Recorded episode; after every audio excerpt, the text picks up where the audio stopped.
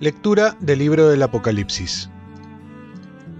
Me fue dicho a mí, Juan, estos son mis dos testigos, los dos olivos y los dos candelabros que están en la presencia del Señor de la tierra. Si alguno quiere hacerles daño, saldrá fuego por su boca y devorarán a sus enemigos. Así, el que intente hacerles daño morirá sin remedio. Tienen poder para cerrar el cielo, de modo que no llueva mientras dura su profecía. Tienen también poder para transformar las aguas en sangre y herir la tierra a voluntad con plagas de toda especie. Pero cuando terminen su testimonio, la bestia que sube del abismo les hará la guerra, los derrotará y los matará. Sus cadáveres yacerán en la calle de la gran ciudad, simbólicamente llamada Sodoma o Egipto, donde también su Señor fue crucificado. Durante tres días y medio, gente de todo pueblo y raza, de toda lengua y nación, contemplarán sus cadáveres y no permitirán que les den sepultura. Todos los habitantes de la tierra se felicitarán por su muerte, harán fiesta y se intercambiarán regalos, porque estos dos profetas eran un tormento para los habitantes de la tierra. Al cabo de los tres días y medio, un aliento de vida mandado por Dios entró en ellos y se pusieron de pie, en medio del terror de todos los que los veían. Oyeron entonces una voz fuerte que les decía desde el cielo, Suban aquí. Subieron al cielo en una nube a la vista de sus enemigos. Palabra de Dios. Salmo responsorial. Bendito el Señor, mi roca. Bendito el Señor, mi roca, que adiestra mis manos para el combate mis dedos para la pelea. Bendito el Señor, mi roca, mi bienhechor, mi alcázar, baluarte donde me pongo a salvo, mi escudo y mi refugio, que me somete los pueblos. Bendito el Señor, mi roca. Dios mío, te cantaré un cántico nuevo tocaré para ti el arpa de diez cuerdas, para ti que das la victoria a los reyes y salvas a David tu siervo. Bendito el Señor, mi roca. Lectura del Santo Evangelio según San Lucas.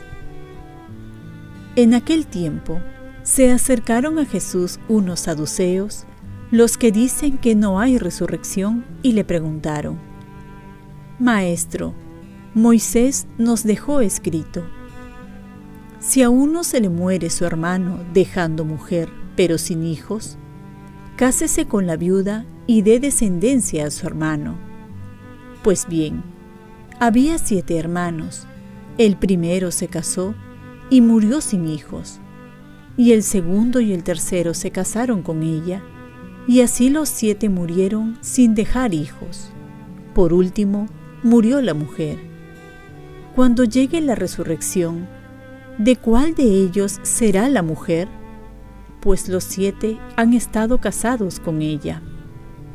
Jesús les contestó, En esta vida, hombres y mujeres se casan, pero los que sean juzgados dignos de la vida futura y de la resurrección de entre los muertos no se casarán, pues ya no pueden morir, son como ángeles, son hijos de Dios, porque participan en la resurrección, y que los muertos resucitan, el mismo Moisés lo indica en el episodio de la zarza, cuando llama al Señor, el Dios de Abraham, el Dios de Isaac, el Dios de Jacob no es un Dios de muertos, sino de vivos, pues para Él todos están vivos.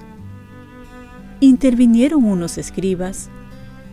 Bien dicho, maestro. Y no se atrevían a hacerle más preguntas.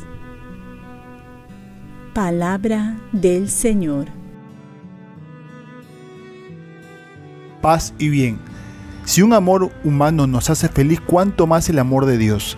Los saduceos quieren tenderle una trampa a Jesús con un planteamiento hipotético para poner en ridículo su doctrina. Ponen el caso de una viuda que se casa varias veces y preguntan con quién se va a quedar en la resurrección de los muertos. Jesús va a aprovechar este caso para hablar de nuestra vida del más allá, nuestra vida después de la muerte y concretamente hablar del matrimonio. ¿Qué pasará con mi esposa o esposo? En realidad para todos es una buena noticia porque primero nos dice que vamos a ser como ángeles, pero no ángeles. Y los ángeles están en la presencia de Dios. Y si es verdad que nos unimos con una persona para amar y ser amado, ¿cuánto más será plenamente unirse a Dios para amar y ser amados por Él directamente? Pues así se entiende el matrimonio, que es una alianza de amor, pero un amor humano. Por más bueno que sea la persona, no puede llenar todo el corazón. Ya San Pascual decía, que el corazón del hombre tiene un agujero que solo lo puede llenar Dios. Y además, el amor que recibimos del esposo o la esposa es el amor que viene de Dios. Y en el cielo vamos a recibir ese amor directamente de Dios, sin intermediarios. Ese deseo de unirse con alguien que llena toda nuestra vida va a ser saciado totalmente con Dios, ya que aquí no se logra totalmente por nuestras limitaciones. Pero Dios, que es amor y es la fuente del amor, va a colmar todo nuestro corazón cuando estemos en su presencia con la resurrección.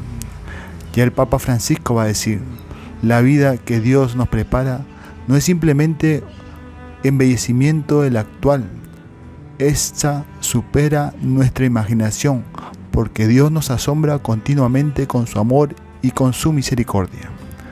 Oremos, Virgen María, ayúdame a que el matrimonio sea un reflejo del amor de Cristo por su iglesia y que nunca deje de anhelar el amor de Dios que espera en el cielo. Ofrezcamos nuestro día. Dios Padre nuestro, yo te ofrezco toda mi jornada en unión con el corazón de tu Hijo Jesucristo, que sigue ofreciéndose a ti en la Eucaristía para la salvación del mundo. Que el Espíritu Santo sea mi guía y mi fuerza en este día para ser testigo de tu amor. Con María, la Madre del Señor y de la Iglesia, te pido por las intenciones del Papa. Con San José Obrero, te encomiendo mi trabajo y mis actividades de hoy para que se haga en mí tu voluntad. Y la bendición de Dios Todopoderoso, Padre, Hijo y Espíritu Santo, descienda sobre ti.